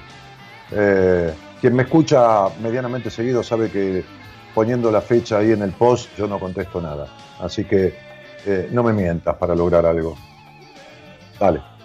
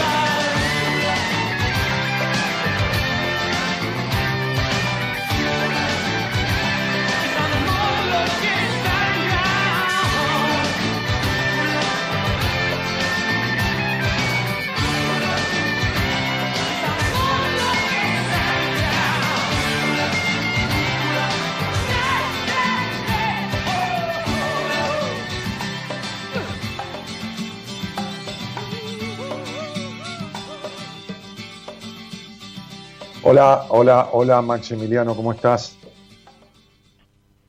Hola Daniel. Hola, ¿Cómo hola, hola. vos? ¿Qué tal? ¿Cómo te va? Hola? Daniel, ¿cómo estás? ¿Me escuchás bien? Sí, vamos a contestarle a Limar que dice ahí, Dani, ¿por qué me da miedo realizar algunas cosas y después me quedo con el que hubiera pasado? Jamás te contestaré eso porque sería como contestarle a cada persona del mundo que siente lo mismo, lo mismo. O sea, por ahí hay eh, 500 millones de personas en el mundo que le pasa lo mismo. ¿A vos te parece que es por la misma causa, Alimar? Bueno, el día que quieras saber por qué y, y yo pueda darte una precisión o no darte ninguna precisión, decirte, no lo sé, tengo que escucharte, tengo que saber de vos, tengo que saber tu nombre, tu fecha de nacimiento, tengo que tenerte conmigo, me estás pidiendo que te solucione un problema de toda la vida a través de cuatro líneas en un chat. Así te vas a seguir sintiendo el resto de tu vida, tan sola, tan estructurada y tan vacía como hasta ahora. Negame que te sentís vacía todo el tiempo, hagas lo que hagas. Bueno, querido, ¿cómo estás? Hola maestro. Bueno, un placer poder este, charlar por lo menos un ratito con vos. eh, primero que eso, nada. Este, y el cómo está es bueno la es la pregunta que, que bueno pusiste hoy en tus redes sociales. Una, una, una pregunta una pregunta simple que dice mucho, ¿no? Sí, sí, por eso desde hace 27 años, creo, el programa cuando arranco dice, hola, buenas noches, ¿cómo estás? ¿No? Porque, porque es lo que uno este, suele expresar, pero que no se condice muchas veces con la realidad, ¿no? En, en vez de en buenas compañías, el hola, buenas noches, ¿cómo estás? tiene otro objetivo, ¿no? que tiene que ver el cómo estás en, en el cómo te sentís, más que cómo estás. Totalmente, Daniel, totalmente. Y en mi caso es mejorando, mejorando, tratando de, de perdonarme, tratando de salir un poco de, de una crisis que, bueno, que viví hace meses atrás, tratando de mm, refundarme también, ¿no?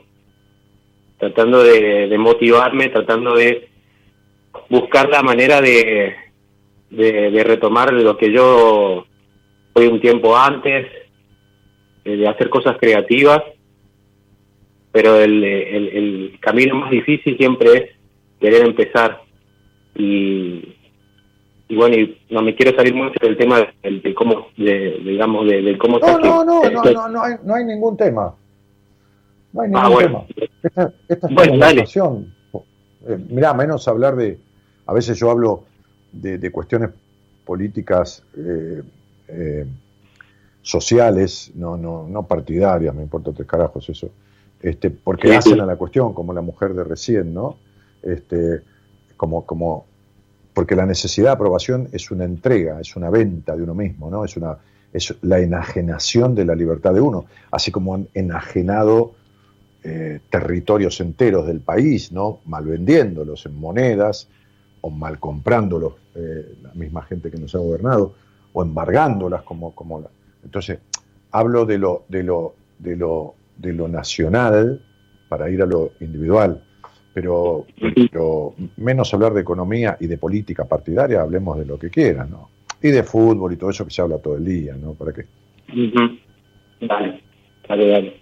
Y, y bueno, eh, creo que creo que parte de esta crisis ¿no? que viví también me costó mucho decir a los demás cómo estoy, ¿no? Cómo soy, porque a veces, a veces cuando decís que estás mal, eh, que, que, bueno, son es- esas actitudes de valor que uno toma, este, no, no veo que la otra persona esté consustanciada, ¿no? O sea, sino que más bien saber que estás mal es, bueno, ¿y por qué? Y vos decís, ¿qué es lo que te está pasando?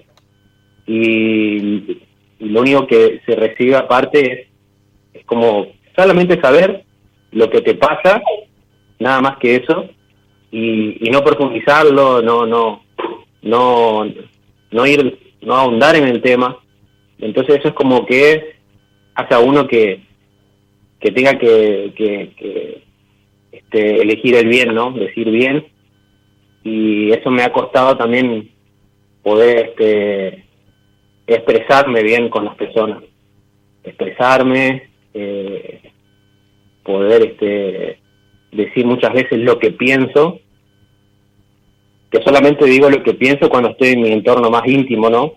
Pero cuando se trata así en la calle, por ejemplo, prefiero escuchar a la otra persona y no no decir, ¿no? Y yo creo que este todo esto, bueno, por la por la situación que me tocó vivir el año pasado, ¿no? Que bueno, tuvo tuvo bueno, un episodio bastante vamos a decirle heavy, vamos a decirlo así nomás, heavy, pesado en el sentido de que bueno, tuve ataques de pánico, esa sensación así de de que te estás por morir, que te falta el aire y, y no sabes a quién recurrir hasta que después, cuando me volvió a pasar el mismo episodio, me senté en el sofá, traté de, manejar un ritmo de respiración hasta que lograba, lograba calmarme.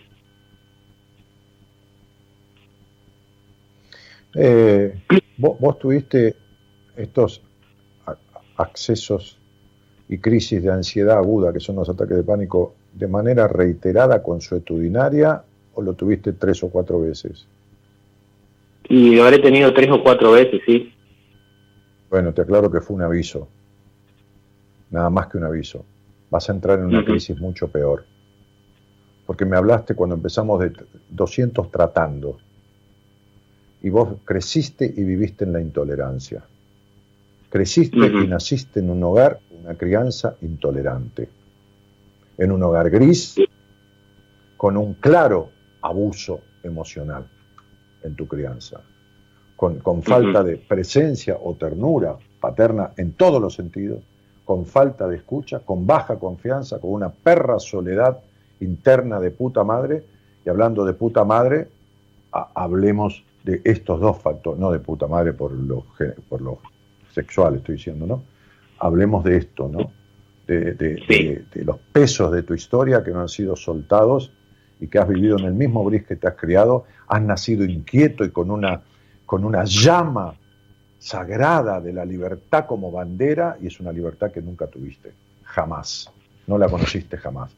Vos no perdiste nada de lo que nunca fuiste, no se puede perder lo que nunca uno fue.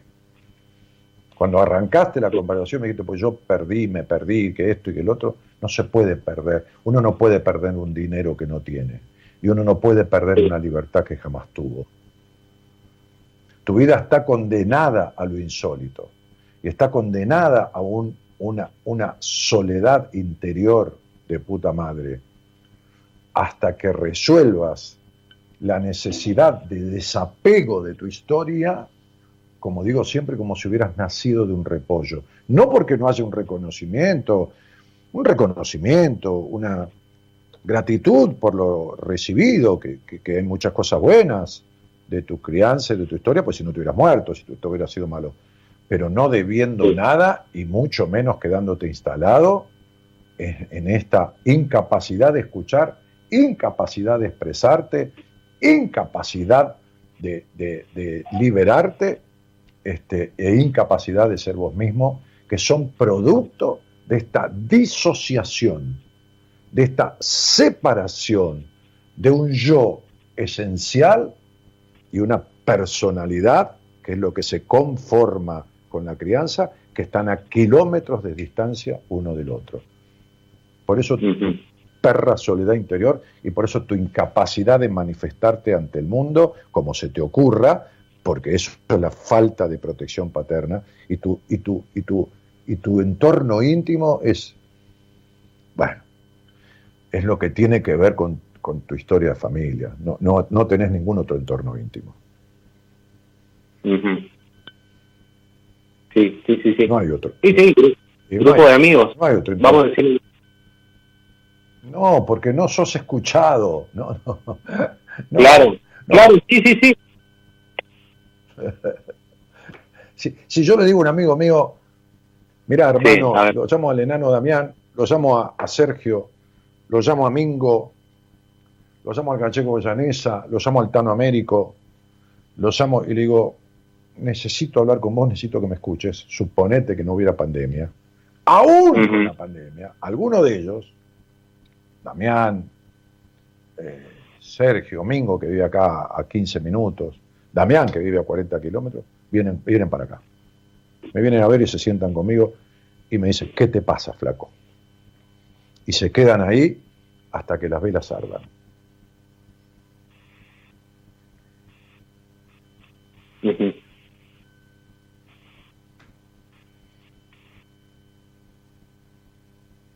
Si vos escuchás esta conversación grabada, vas a escuchar en el inicio 10 tratando tuyo, tratando esto, tratando lo otro, tratando lo otro, tratando lo otro. Sí. A veces vos ves un tipo en la calle con el capot del auto levantado, tratando de arrancar el auto. No lo ves acelerando y manejándolo.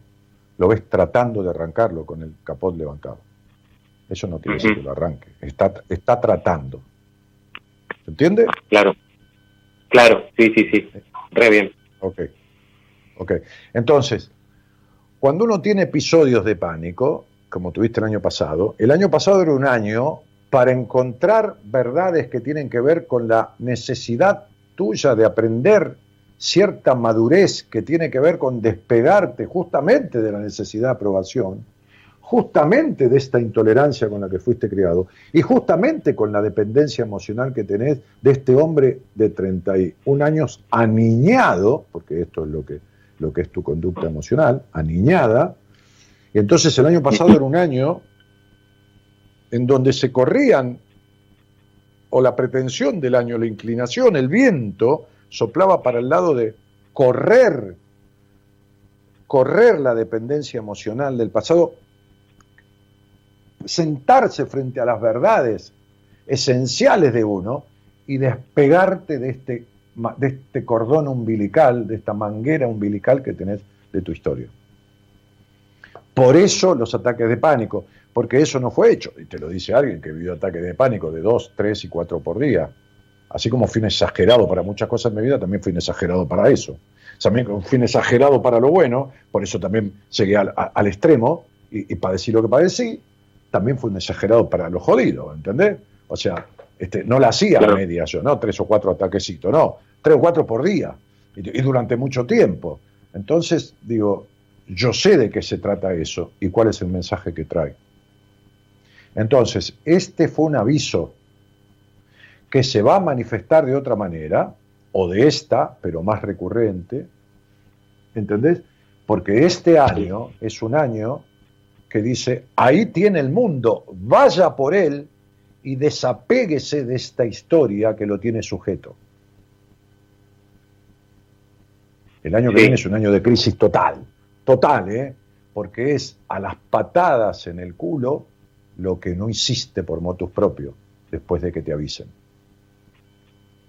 ¿Me explico? Sí, sí, sí, sí. Claro, claro.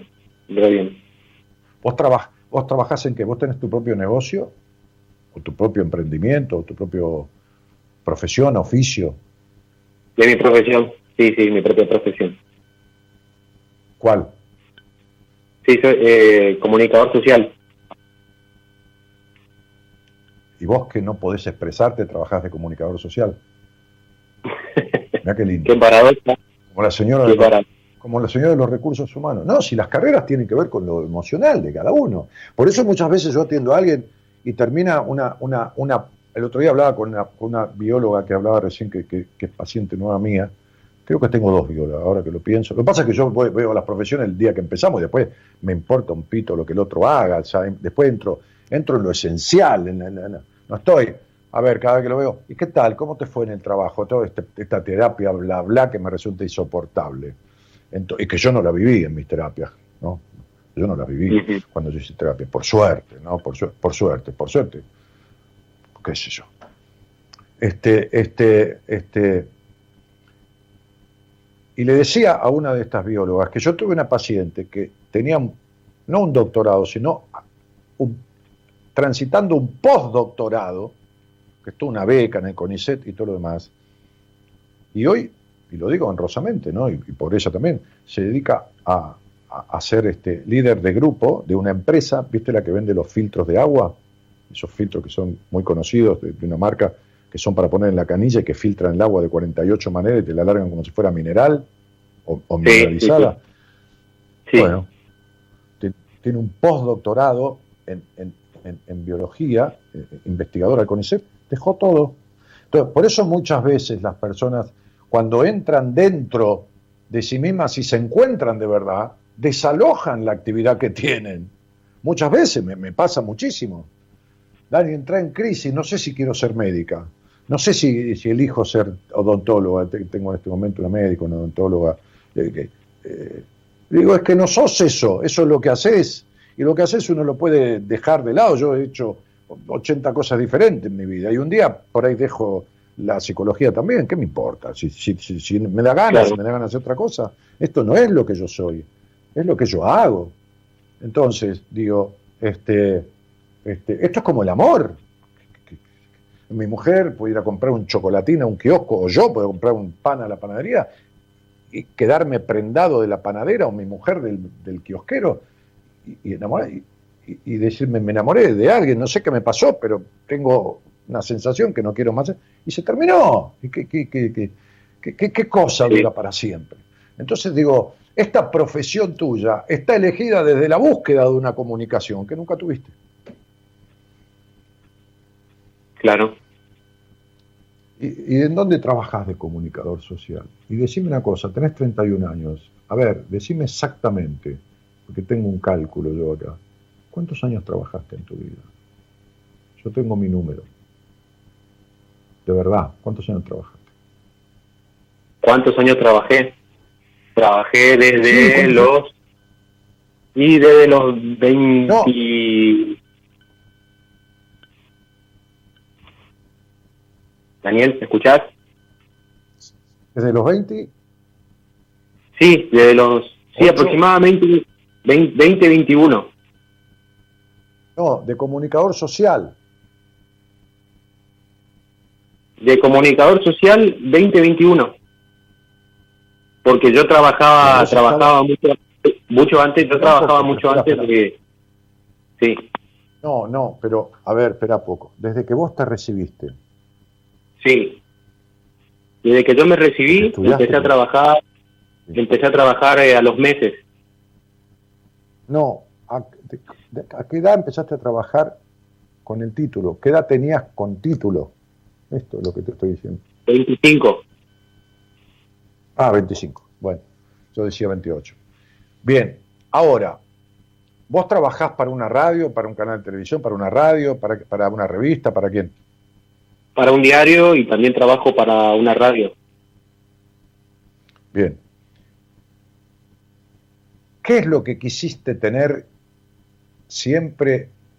O, a ver, ¿alguna vez sentís que durante mucho tiempo en tu vida has tenido un deseo muy guardado o expresado, no importa, de querer ser o dueño de un programa de televisión, o dueño de un programa de radio, o dueño de una revista, o dueño de una radio, o dueño de lo que fuera, pero no trabajar para? Sí, sí, sí, sí, lo tuve. Lo tengo todavía. Tengo ese deseo. Lo tenés. Bien, ¿ese deseo de qué es? ¿En qué consiste precisamente? De tener un programa de radio. Tener un programa de radio, Bien. conducirlo, conducirlo y trabajar con un grupo de, de, de también de locutores, ¿no? De, de, de- de compañeros. Con un, equi- con un equipo, sí. Sí, sí, bueno, ¿y por qué no lo tenés? ¿Desde cuándo tenés ese sueño? ¿De los 20 años, 21? Eh, no, no, eh, un poquito más, sí, capaz que habrá sido 24, 25 también por ahí en esa en ese entonces. per- perfecto, se- seis años. Bueno, ¿por qué no lo tenés? Mm, porque la verdad todavía no me encontré con las, perso- las personas como para poder armar ese equipo. No, no, no, no. Esas ¿No? son tus vueltas y es tu intolerancia. Vos creciste en la intolerancia. A ver, te lo voy a preguntar, Maximiliano, para, para puntualizar esto, pues se, se nos va el tiempo y vos haces radio y sabés lo que es esto. O diario, Sí, cuando hay que editar y, y hay que tener la nota lista y todo lo demás. Este, ¿Qué tuviste en tu infancia? las dos cosas, sobreprotección de tu madre y desconsideración de tu padre, o todo desconsideración o todo sobreprotección. Me- lo primero que dijiste, sobre protección y desconsideración. Y, y- y- porque tu padre no dio ternura ni una gota. ¿No? Exacto. Bueno, las dos, las dos cosas son intolerancia. Por eso sos, sos un intolerante con vos mismo. Por eso no te dejas ser. A ver, yo no soy ejemplo para nadie. No soy No, ejemplo para nadie. Soy un tipo, soy un tipo más que hace esto y que ha hecho cosas que le salieron re mal en la vida y a otro, otras que le salieron muy bien y otras que le salieron más o menos. O sea, no soy un ejemplo de nada. Soy esto. A alguien le puede servir algo de mí, pero yo entero, un ejemplo, todo entero, no, para nada. Una amiga mía, que ya murió, mayor que yo, me decía, cuando yo hice cine, cuando hice teatro, cuando esto, cuando lo otro, me decía, vos pendejo, tenía una voz así gruesa, era actriz a nivel nacional, vos pendejo tenés que hacer radio. Yo radio, le decía. A mí la radio no me gusta, está dentro de una caja, que esto, que lo otro. ¿Quién me ve? Yo pasé ropa, yo hice teatro, hice escenas en cine. Ah, al margen yo trabajaba, me ganaba mi guita, me bancaba mi auto, me banca- ¿entendés? Desde los 23 años. Entonces, este, pero con mi plata, ¿no? Bien, o sea, este, este, y, y un día, ella me había dicho eso por décima vez el día anterior y vino a mi, a mi empresa, a mi escritorio, empresa inmobiliaria ya, yo tenía 30 años, el dueño de una radio, que era hijo de un empresario, el pibe, que yo conocía por mi rubro inmobiliario. Y me vino a ver, me dijo, mi papá, eh, yo soy hijo de tal tipo, que yo, uy, pibe, le digo, "Oh, bueno, le dije pibe porque tenía 22, 23 años. Yo tenía 31, bueno, qué sé yo. ¿viste? A esa edad es diferencia, hoy ya si un tipo le llevo 8 años es lo mismo. Y entonces me dijo, no, yo tengo una radio, te quiero pedir un favor porque hay un tema político, político eh, eh, social, no político partidario, así, así, Ujú. de- de- la frecuencia. Y yo había estado el día anterior con mi amiga, de vuelta, y me había dicho por décima vez, eh, desde que empezamos a hablar de ese tema, ¿sabes qué le dije? ¿Tenés un espacio libre a la medianoche? Sí, bueno, empiezo el lunes. Vos estás buscando que no encontraste con los compañeros. Esa es la intolerancia. Sobre la sobreprotección es intolerancia porque lo hace sentir al otro que es un inútil. Y el padre que está, pero no da pelota, lo hace sentir a uno que es un, un inútil o un incapaz que no se merece esa atención. Entonces vos llevas cinco o seis años, o siete o ocho, no importa, con uno sobra, queriendo tener un programa de radio. Estás en el medio, en el medio en el medio gráfico, en el medio radial, no en el medio de nada, pero estás en el medio del agua también, en el Sí. medio del río, que te vas para la orilla de allá o te vas para la orilla de acá y de última te vas a terminar agarrando un calambre y ahogándote en el, en el agua o en, el, o en las, o en las aguas o en el mar de la incertidumbre. ¿Entendés? Porque yo me senté Sí. a hacer un programa de radio, y te puedo repetir que no soy ejemplo de nadie, ¿eh? sin saber un carajo de radio de nada. Llegué el primer día, una hora antes, y el operador me dijo, ¿tenés una cortina? Yo dije, sí, en el baño. Entonces sería, bueno, me puso una cortina musical, que era un tema yo de Satrañi, que identificó el programa durante muchísimos años. Bien, ok, y que hoy todavía suena. Entonces, y, una locutora que estaba estudiando y que era empleada mía de la inmobiliaria. Y ahí me senté a hablar por teléfono con gente que yo conocía y que lo hacía llamar para que no mintiéramos, pero habláramos cosas que no habláramos mientras nos conocimos, eh, eh, durante la parte comercial o cuando salimos con exnovias. Y me, me inventé ese programa Buenas Compañías, que ella me dio la idea de hacer ese programa. Entonces vos, no, estás esperando que eh, llegue el locutor, el columnista político, el economista. No, flaco, lo tuyo es, lo tuyo es la vuelta del que se siente no suficiente porque la sobreprotección y la desconsideración lo hacen sentir a uno insuficiente. Es una crianza intolerante. ¿Entendiste? Sí.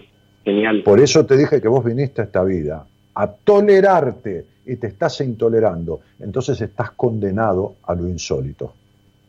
Cuando creas que tenés todo arreglado y acomodadito, te va a venir un viento huracanado que te va a tirar toda la mierda. ¿Lo entendiste? Esa, esa- esa palabra insólito es una palabra que, que la Oíla. suelo utilizar, aunque no lo creas, bueno, sí, lo- la utilizo porque justamente en mi vida me han pasado cosas muy Toda tu vida va a ser así, no es ahora, es el resto Es de tu existencia.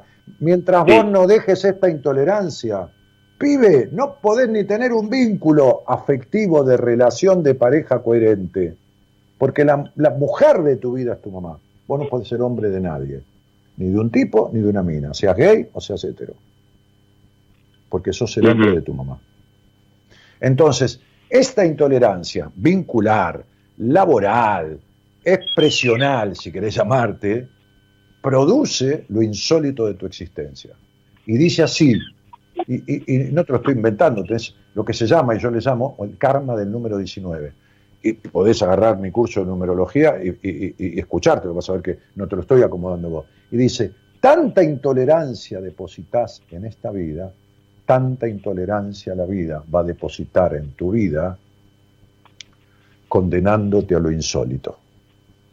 Es matemática pura. Lo único que hago yo es leer los resultados matemáticos de tu estudio numerológico, entrelazarlos e interpretarlos. Y entonces ya sé cómo es tu vida y ya sé cómo va a ser. O sea, no si vos este, este, va- va- vas a convertirte en, en- en- en- en gay o hetero. No, no, no importa. Tampoco si vas a ser vegetariano o carnívoro. No importa eso. Esos son hábitos. Sino lo que te va a suceder como hecho, como acontecimiento en el transitar de tu existencia, elijas lo que elijas. ¿Entendés, campeón? Sí, maestra. Entonces sería, si vos no pateás el tablero y decís, se acabó este dar vueltas, este vivir como si nunca hubieras salido del vientre de tu madre, este, esta incapacidad de expresarte, e- esta forma, campeón, de decir pero no comunicar porque no podés, vos no atravesás el micrófono, Maximiliano. Si yo te escucho a vos, vos no atravesás, vos entendés lo que significa en la jerga atravesar la pantalla o atravesar el micrófono, ¿entendés lo que yo quiero decir? Claro, sí, sí, sí. Bueno, Sí, vos sí, no lo sí. atravesás. Vos no lo atravesás. Entonces, sería, ¿por qué? Y porque, porque falta eso, falta la pasión, hermano. No hay pasión, porque lo que trajiste como llama sagrada de la libertad, apenas si da unos chispazos. Mientras no haya libertad del pasado, el presente será incierto y el futuro insólito. ¿De acuerdo? Genial, tremenda frase. Te mando un abrazo grande. Igualmente, maestro. Un abrazo grande y bueno. Sigo querido. Chau, chau. Chao, chao.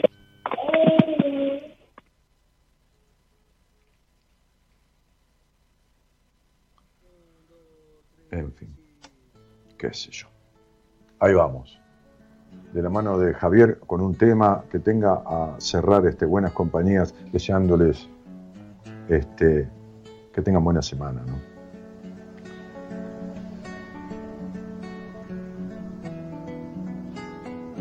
Cada uno carga con su alma y con su cruz para dar batalla en las tormentas.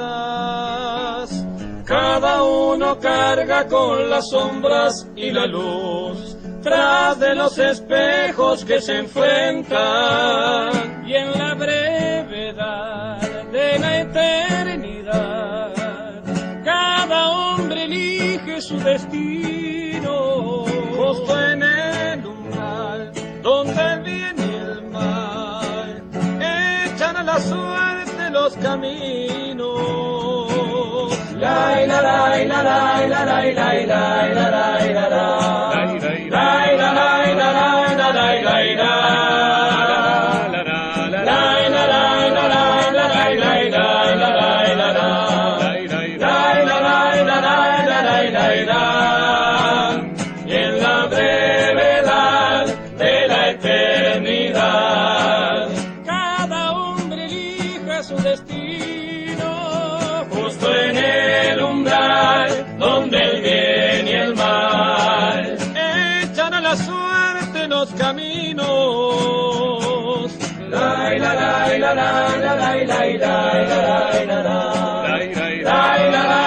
Tabaré, Tabaré Cardoso es el tema que Javier Martínez, nuestro operador técnico, este, este, editor en jefe de, de Ecomedios, que está eh, generosamente ayudándonos en el programa, ya que, que, Gerardo Subirana está con un problemita de salud que ya está mejorando.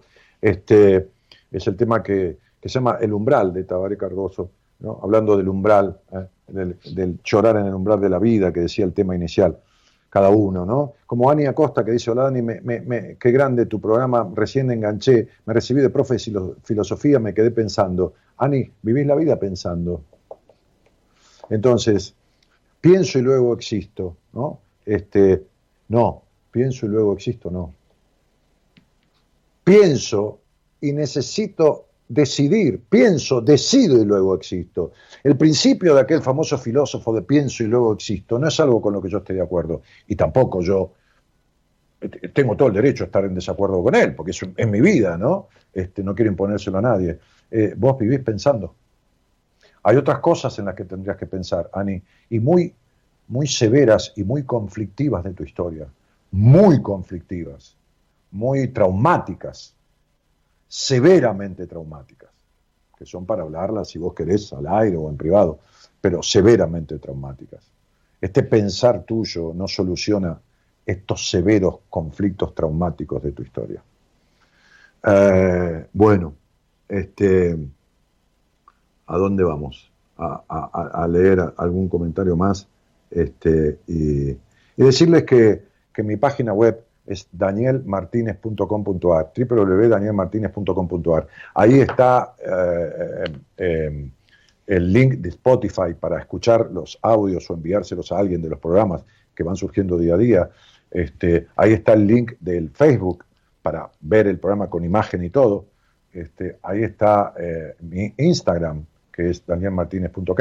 Ahí están los links de todo. Ahí están las pestañas para pedir una entrevista, para hacer una consulta, ahí está el icono de WhatsApp para también mandar un mensaje, hacer una consulta, que es un mensaje que le llega a Marita, la productora general del programa.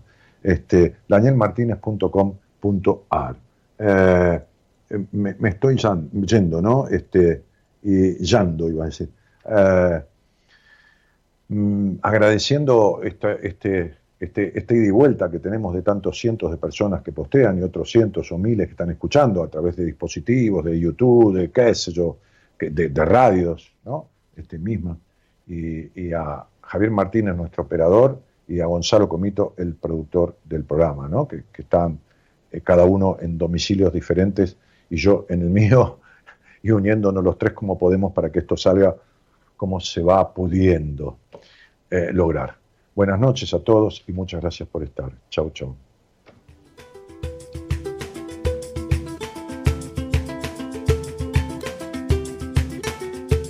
Tuve la sensación marchando codo a codo, la sensación de andar por el costado.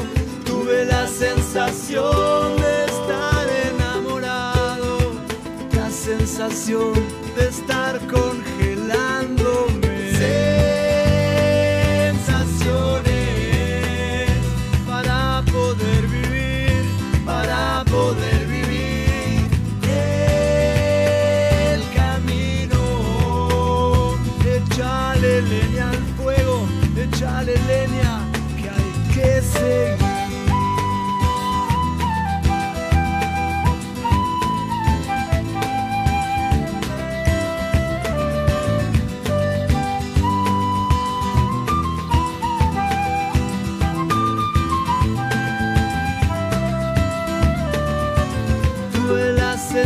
la del campeón del mundo, la sensación de no ganarle a nadie.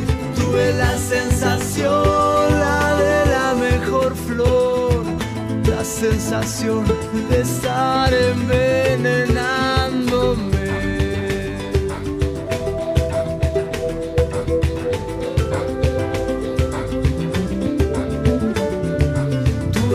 Sensación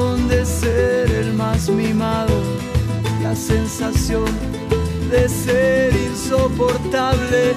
Tuve la sensación, la muerte tan cerquita, respirar profundo la vida en todos lados.